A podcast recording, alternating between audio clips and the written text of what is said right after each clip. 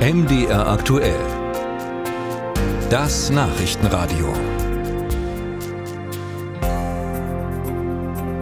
Die Landkreise, Städte und Gemeinden sehen sich ja schon lange an ihrer Belastungsgrenze bei der Versorgung von Migranten. Und deswegen wird es heute vermutlich auch mal laut werden, wenn Bund und Länder in Berlin zu einem Flüchtlingsgipfel zusammenkommen. Die Länder erwarten, dass der Bund klare Zusagen macht und mit welchen Erwartungen die mitteldeutschen Länder in dieses Treffen gehen und welche Vorschläge auf dem Tisch liegen, dazu jetzt ein Überblick von Uta Georgi. Die Statistik des Bundesamtes für Migration und Flüchtlinge weist eine Rekordentwicklung aus. In diesem Jahr sind bis Ende September mehr als 219.000 neu angekommene Flüchtlinge in Deutschland registriert worden. Für den gleichen Zeitraum im Vorjahr betrug die Zahl gut 150.000.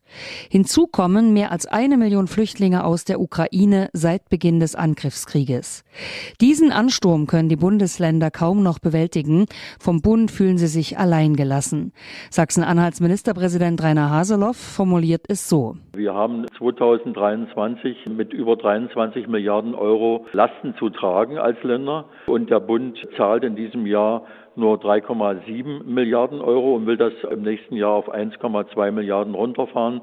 Das heißt, es ist nur ein Bruchteil vom Bund mitgetragen. Zentrale Forderungen der Länderchefs sind unter anderem eine Pro-Kopf-Pauschale von mindestens 10.500 Euro für jeden Geflüchteten pro Jahr, die vollständige Übernahme der Kosten für die Unterkünfte durch den Bund sowie ein Inflationsausgleich.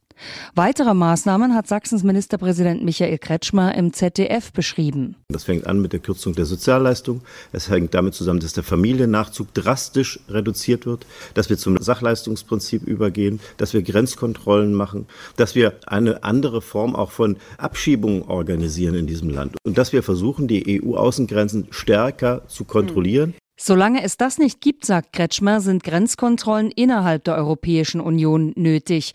In Sachsen zum Beispiel wurden da in den letzten drei Wochen schon Tatsachen geschaffen und stationäre Grenzkontrollen zu Polen und Tschechien durchgeführt. Erste illegale Migranten und mutmaßliche Schleuser konnten so festgehalten werden. Solche Maßnahmen stoßen allerdings nicht bei allen Länderchefs auf Zustimmung, zum Beispiel bei Thüringens Ministerpräsident Bodo Ramelow. Es geht um die Frage, ob diese Form der Grenzkontrollen am Ende nicht dazu führen, dass wir das System Schengen und Dublin komplett ad absurdum führen. Da müssen wir aufpassen als Bundesrepublik Deutschland. Ramelows Amtskollege von Sachsen-Anhalt, Rainer Haseloff, hat für solche Argumente kein Verständnis. Er sagt, Herrn Ramelow kann ich nur raten, mal ins Grundgesetz zu gucken und die Verfassungslage anzusehen. Der deutsche Staat hat die Verantwortung, die Grenzen zu sichern und zu kontrollieren, wer rein und wer rauskommt. Das heißt, dass wir dieses System kontrollieren müssen. Ansonsten erfüllt der Staat seine Aufgabe nicht. Dann haben wir von Staatsversagen zu sprechen. Einig sind sich die Ministerpräsidenten bei der Forderung, dass die Bundesregierung mehr Rückführungsabkommen mit anderen Staaten schließen müsse. Abkommen, die auch funktionierten. Schließlich seien es die Länder, die die Rückführungen organisieren müssten. Neben solchen Forderungen wird es auch um eine Bezahlkarte für Asylbewerber gehen.